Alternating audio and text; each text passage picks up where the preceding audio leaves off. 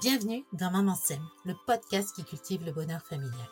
Je suis Laetitia Hervy, semeuse de bonheur familial et une maman comme toi.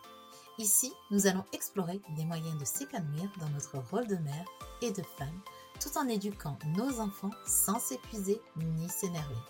Chaque vendredi, seul ou avec mes invités expertes, nous aborderons ensemble une multitude de sujets, de la parentalité à la gestion de la charge mentale, de l'épanouissement à l'organisation, en passant par le développement personnel.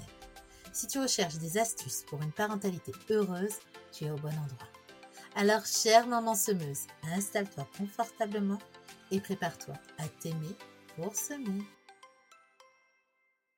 Alors tout d'abord, je voulais m'excuser pour cette voix un petit peu enruée, un petit peu enrhumée, donc le rhume.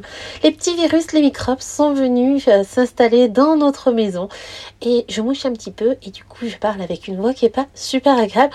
Mais bon, on est en prévision avec les allergies au cyprès qui vont arriver au printemps où malheureusement tu auras affaire à cette voix-là.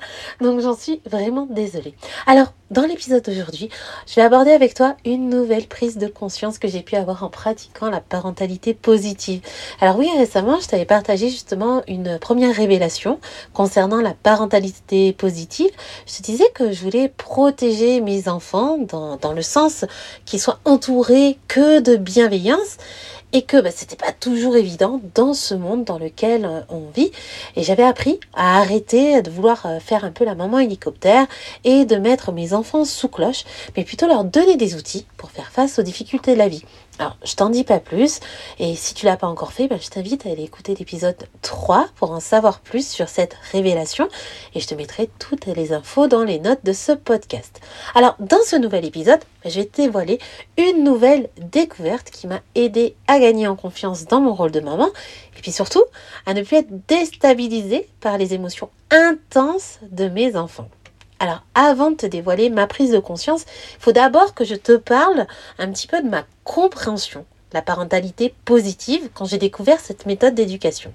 Alors pour moi, la parentalité bienveillante, c'était être à l'écoute de son enfant, l'accompagner dans ses émotions et l'aider à vivre pleinement ce qu'il ressent. Et ce que je comprenais réellement, c'était que mes enfants allaient pouvoir exprimer leurs émotions calmement. ben ouais, je les accompagnais, j'avais un max d'outils pour qu'ils prennent conscience de leurs émotions et qui, ce qui se passait à l'intérieur d'eux. Tu vois, j'avais euh, les roues des émotions, des cartes, des échelles des émotions, des livres, des méthodes de respiration, des coussins de la colère. On pratiquait le yoga ensemble, tu vois, tout un tas d'outils pour qu'ils se reconnectent à leurs émotions et qu'ils puissent les verbaliser convenablement et surtout dans le calme dans ma tête, en fait, c'était qu'ils aient la capacité de calmer leur frustration et de leur colère facilement.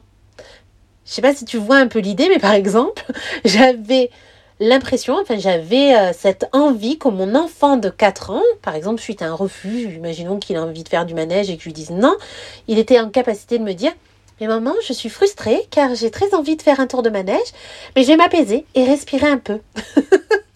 ouais, oh, ça serait bien. Hein. non, non, non, non. En fait, euh, mon enfant, non, il savait pas faire ça. Il criait très, très, très fort. Il pouvait se rouler par terre et exprimer avec intensité son émotion et sa frustration. Euh, c'est quoi ce bordel?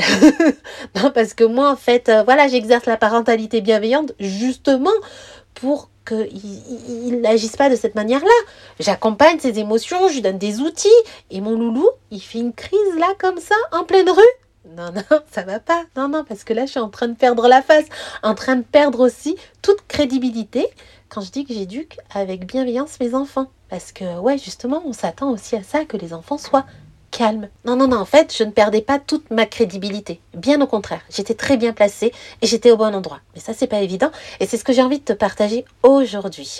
Alors, bah oui, on pense qu'en fait, peut-être la parentalité bienveillante, c'est avoir un enfant sage. Et peut-être que les autres aussi, en fait, autour de nous, pensent qu'en pratiquant cette parentalité-là, on va avoir un enfant sage. Tu veux avoir un enfant sage, un enfant qui fait pas de crise dans la rue? Alors voilà ce que dit Catherine Guéguen dans son livre Vivre heureux avec son enfant. Elle dit Il est très facile d'avoir un enfant sage. Il suffit dès tout petit de ne pas l'écouter, de ne pas l'entendre, de ne pas répondre à ses demandes.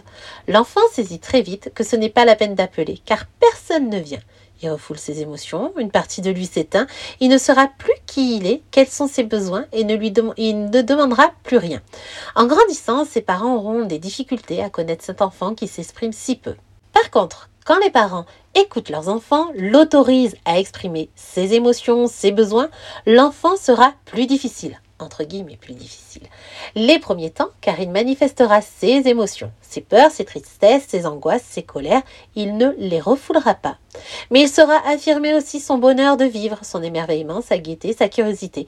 Il sera plein de vie et emplira la maison de sa présence joyeuse. Au fil des années, les parents auront beaucoup plus de facilité et de bonheur à élever cet enfant épanoui, confiant, qui exprime ce qu'il est, ses besoins, ses souhaits, et avec qui un dialogue pourra s'établir quand il rencontrera des questionnements ou des difficultés. Ça fait réfléchir, hein, tu trouves pas? Alors oui, je pense que justement tu as choisi d'accompagner ton enfant avec l'éducation bienveillante, pas pour avoir un enfant sage, comme une image, pas pour avoir un enfant qui va, dont tu vas refouler les émotions. Non, tu as envie d'accompagner ton enfant pour que ça devienne un adulte confiant, un adulte épanoui. Et donc, bah, pour ça, ton enfant, comme le dit Catherine Guéguen, va être un peu plus difficile, entre guillemets. C'est-à-dire qu'il va oser exprimer sa frustration et oser exprimer ses émotions. Donc j'ai envie de te dire que si ton enfant fait des crises, eh ben c'est tant mieux, c'est que tu réussis, c'est que tu pratiques bien l'éducation bienveillante. Alors petit aparté, c'est pas parce que ton enfant est calme que tu fais pas les choses bien, hein, que tu n'écoutes pas ton enfant et que tu pratiques pas bien la parentalité bienveillante. Non non, il y a certains enfants qui sont de base beaucoup plus tranquilles que d'autres, donc no stress, ça va, il y a pas de souci. Là, voilà, ce que j'ai vraiment envie que tu comprennes, c'est que c'est tout à fait normal que ton enfant fasse des crises, qu'il ose exprimer son mécontentement et sa frustration. Car c'est exactement ce que tu veux en pratiquant la parentalité bienveillante.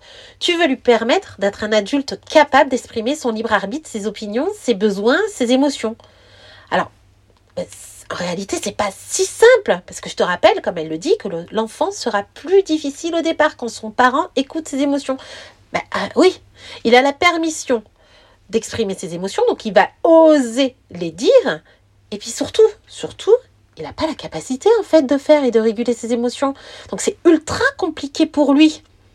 Donc je te le rappelle, ton enfant a son cerveau qui est immature. Donc en fait, dans les émotions, qu'est-ce qui se passe? C'est son cerveau limbique, donc c'est une partie du cerveau, et c'est le siège des émotions qui est aux commandes. Il faut imaginer que c'est un petit peu lui qui a le volant et qui va se diriger au quotidien, qui va diriger ton enfant au quotidien.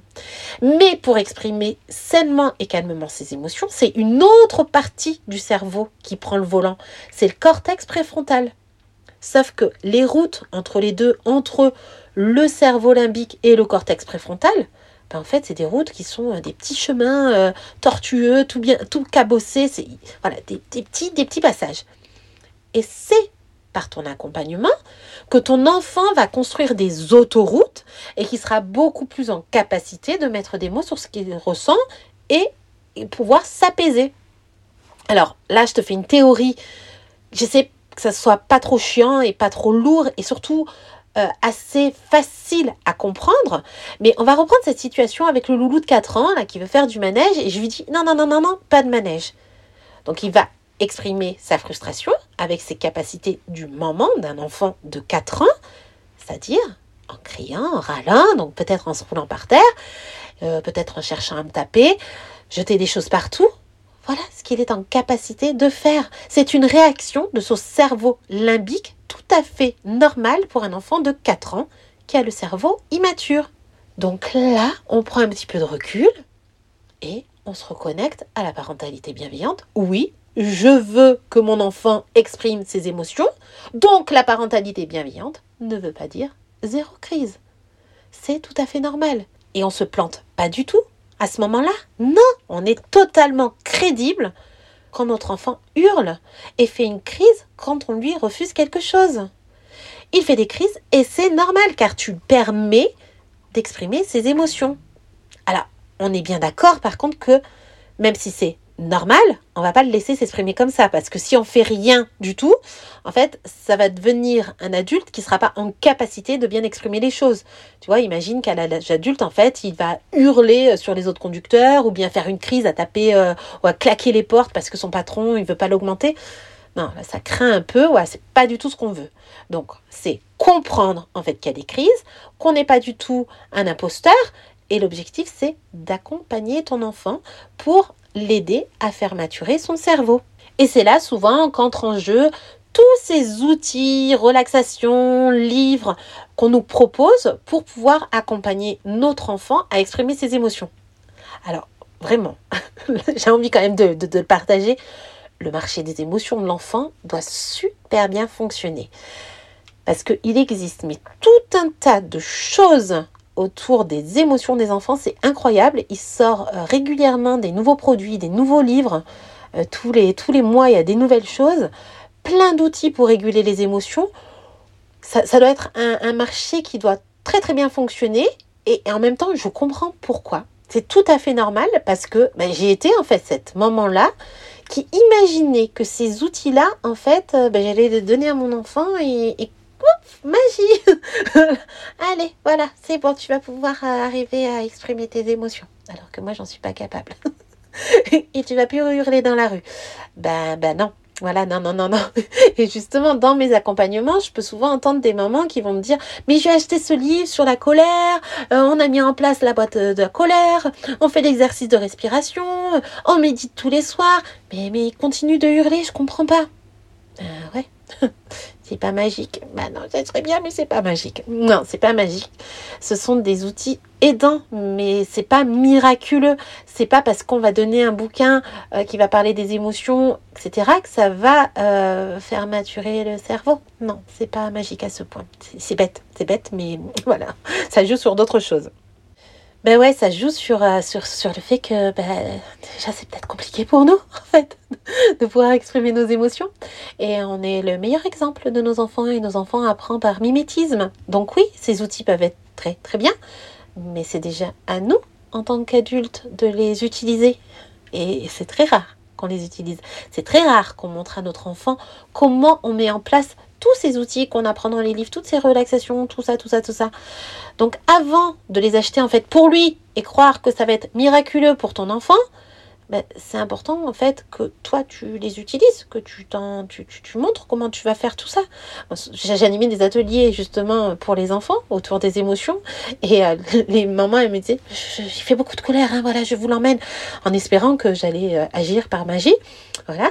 Et, euh, et, à la fin, elles étaient ah ça serait bien des, des, ateliers comme ça pour nous les mamans. Mais oui, oui, oui, j'en fais. Et en fait, elles, elles ne venaient pas elle ne venait pas. Alors que oui, la base, en fait, c'est nous, en tant que maman, de nous occuper de nos propres émotions, de pouvoir se reconnecter à elles pour pouvoir mieux les exprimer, pour montrer à notre enfant comment faire. Mais c'est utopique de croire que ces outils-là vont en fait euh, développer des capacités surdimensionnelles pour nos enfants et qui sont en capacité comme ça, parce qu'on a fait deux, trois lectures, de pouvoir euh, exprimer sainement et calmement les émotions. Donc, bah, comment on fait? Bah, On essaie de s'approprier tout ça, de s'approprier ces outils. On apprend ensemble euh, et, et, tant mieux, on grandit ensemble avec notre enfant, on se reconnecte à tout ça et on pourrait par exemple lui dire bah, bah je sens la colère à l'intérieur de moi, sens une grosse boule là qui, qui monte, qui est dans mon ventre. Je vais aller faire la respiration comme dans ton livre, je vais crier dans la boîte à colère, je vais taper dans, mon, dans le coussin de la colère. C'est un outil en fait qui est commun à toute la famille. Et plus en fait tu vas parler de toi, de ce que tu ressens, plus tu vas exprimer aussi ce qui se passe à l'intérieur de toi, plus ton enfant va entendre, il va dire Ah, mais ouais, ah, mais moi aussi en fait, je ressens une boule à l'intérieur de moi. Ah, elle fait ça, maman Ah, tiens, je vais faire pareil. Il ne te le dit pas comme ça, mais, mais c'est ce qui se passe inconsciemment à l'intérieur de lui. C'est vraiment par mimétisme qu'il va apprendre et s'approprier ses compétences et ses outils.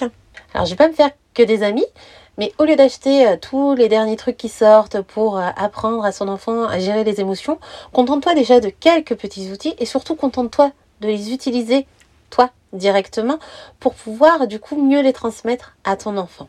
Alors ce que je veux que tu retiennes aujourd'hui dans cet épisode, c'est surtout que Ton enfant fait des crises et c'est tout à fait normal. C'est pas parce que tu pratiques la parentalité bienveillante qu'il va être euh, un super expert en compétences émotionnelles. Oui, il va pouvoir le devenir, oui, oui, mais c'est un enfant et il a son cerveau immature. Et ton objectif, c'est de l'aider dans cette maturation de son cerveau. Donc, c'est tout à fait normal qu'il y ait des crises et c'est c'est très en lien justement avec la parentalité positive. Tu ne veux pas qu'il y ait de crise, alors tu lui dis tais-toi et tu vas plutôt pratiquer une parentalité euh, autoritaire, une parentalité un peu plus euh, euh, où tu vas ne, pas être à l'écoute de ton enfant. Là, tu es à l'écoute, donc il s'autorise. Donc oui, ma révélation aujourd'hui et mon secret, c'est de te faire comprendre que qu'il y a des crises pour ton enfant, des décharges émotionnelles et c'est normal et ça fait partie de la parentalité bienveillante. La parentalité bienveillante est loin d'être simple et facile. Et, Catherine Guéguen, justement, nous le dit au démarrage, c'est très, très, très compliqué. Donc tu vas faire, faire énormément, tu vas accompagner, tu vas répéter, tu vas euh, montrer. Il y a énormément de choses à faire dans l'invisible, j'ai envie de dire, tu vas planter comme des graines et à un moment donné, tu vas voir les choses germer. Mais tout ce temps-là, en fait, dans l'invisible, ça peut être très long, ça peut être démoralisant parce que tu vois pas en fait les retours, mais vraiment tu l'aides dans sa construction. Donc Vraiment, garde ça en mémoire. La parentalité positive, ce n'est pas zéro crise. Bien au contraire. La parentalité positive, c'est aussi quelque chose de très compliqué. Ça demande énormément de répétition. Et surtout, n'attends pas de ces objets et tout ce qu'on sort. Voilà, c'est vraiment un marché très fructueux que ça agisse par magie. Ça va agir par magie parce que c'est toi, en fait, la magicienne qui va accompagner ton enfant euh, à, créer quelque chose, à se comprendre, à se connaître. Moi, je dis souvent, je ne suis pas magicienne, je suis semeuse de bonheur. Donc là, je suis en train de te semer des graines pour évoluer, mais c'est toi qui as la magie, c'est toi qui as la magie intérieure pour pouvoir ben, faire pétiller des choses dans le cœur de ton enfant. Donc vraiment, là aujourd'hui, j'ai envie de te redonner confiance dans ton rôle de maman, même s'il y a des crises, ben ouais, c'est normal. Même si c'est difficile, ben ouais, je te comprends parfaitement. Mais lâche pas, lâche pas et continue encore et encore et tu verras un jour, waouh, les belles semences que tu vas récolter grâce à toutes les graines que tu as plantées. Alors crois en toi, continue chaque jour à cultiver le bonheur familial. On se retrouve la semaine prochaine pour un nouvel épisode. Et puis si tu as envie d'aller plus loin, n'hésite pas à télécharger mon guide gratuit, les 5 ressources pour être une maman calme. Je te mettrai les infos dans les notes de cet épisode. Et puis surtout, il y aura aussi toutes, euh, les notes de cet épisode euh, qui seront sur le blog. Donc bah, si tu veux te replonger dans ces paroles bienveillantes et pleines de force, n'hésite pas à consulter le blog Ensemble Naturellement. Merci d'avoir écouté cet épisode jusqu'à la fin et je t'invite à répandre ces belles graines à d'autres mamans autour de toi qui auraient besoin d'entendre ces paroles douces et bienveillantes pour s'aimer et semer. Si ce podcast t'a plu, tu peux le soutenir en t'abonnant et en laissant une note et un commentaire. Et si tu as envie d'aller plus loin, tu peux rejoindre la tribu Maman Sème, un abonnement pour passer de la maman dépassée, surmonnée, fatiguée à la maman heureuse et épanouie. Tu trouveras toutes les informations dans les notes de ce podcast.